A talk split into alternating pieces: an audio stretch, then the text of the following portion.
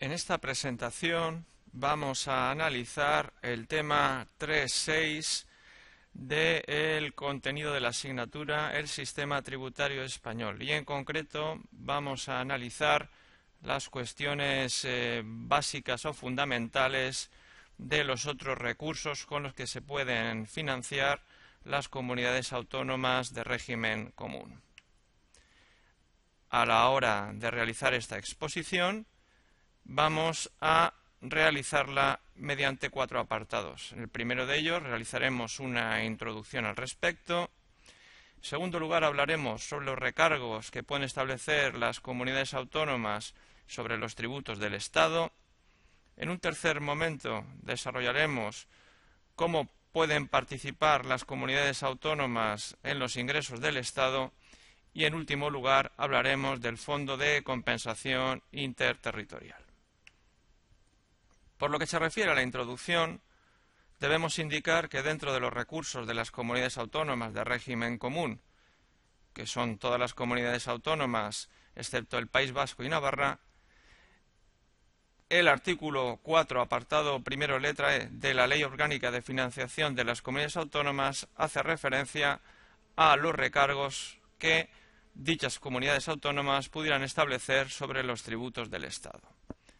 Por su parte, el párrafo segundo de dicho artículo 4 indica que las comunidades autónomas podrán obtener igualmente ingresos procedentes, por una parte, de las asignaciones que se establezcan en los presupuestos generales del Estado, de acuerdo con lo dispuesto en la Ley Orgánica de Financiación de las Comunidades Autónomas, y, por otro lado, las transferencias de los denominados fondos de compensación interterritorial. Entrando en el detalle de los recargos sobre los tributos del Estado,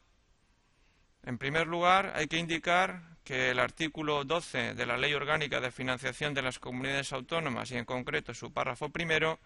indica que las comunidades autónomas podrán establecer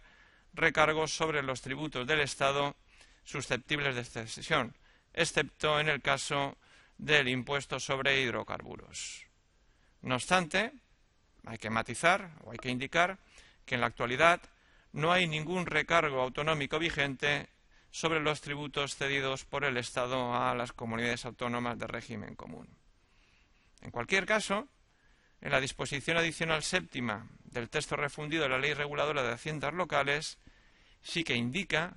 que las comunidades autónomas uniprovinciales pueden establecer un recargo sobre la cuota municipal del impuesto sobre actividades económicas y en los términos previstos en el artículo 134 del texto refundido de la Ley Reguladora de Haciendas Locales. Debemos recordar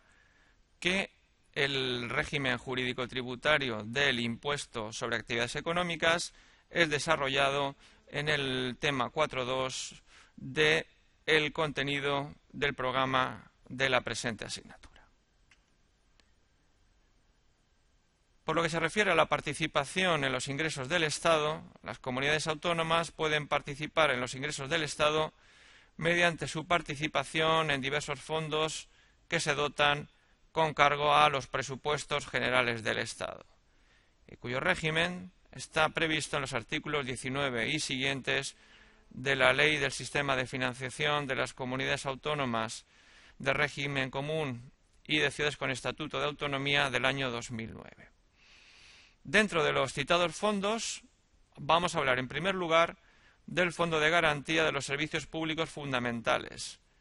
el cual garantiza que cada comunidad autónoma reciba los mismos recursos por habitante para financiar los servicios públicos básicos. Como ejemplo de dichos servicios públicos básicos podemos hacer referencia a la educación, a la, sanidad, etcétera. Por otro lado, existe el Fondo de Suficiencia Global, el cual opera como un recurso de cierre del sistema, asegurando que las necesidades globales de financiación de las comunidades autónomas se cubren con su capacidad tributaria, la transferencia del citado fondo de garantía y, en su caso, el propio Fondo de Suficiencia Global. Además, existen el denominado Fondo de Competitividad y Fondo de Cooperación,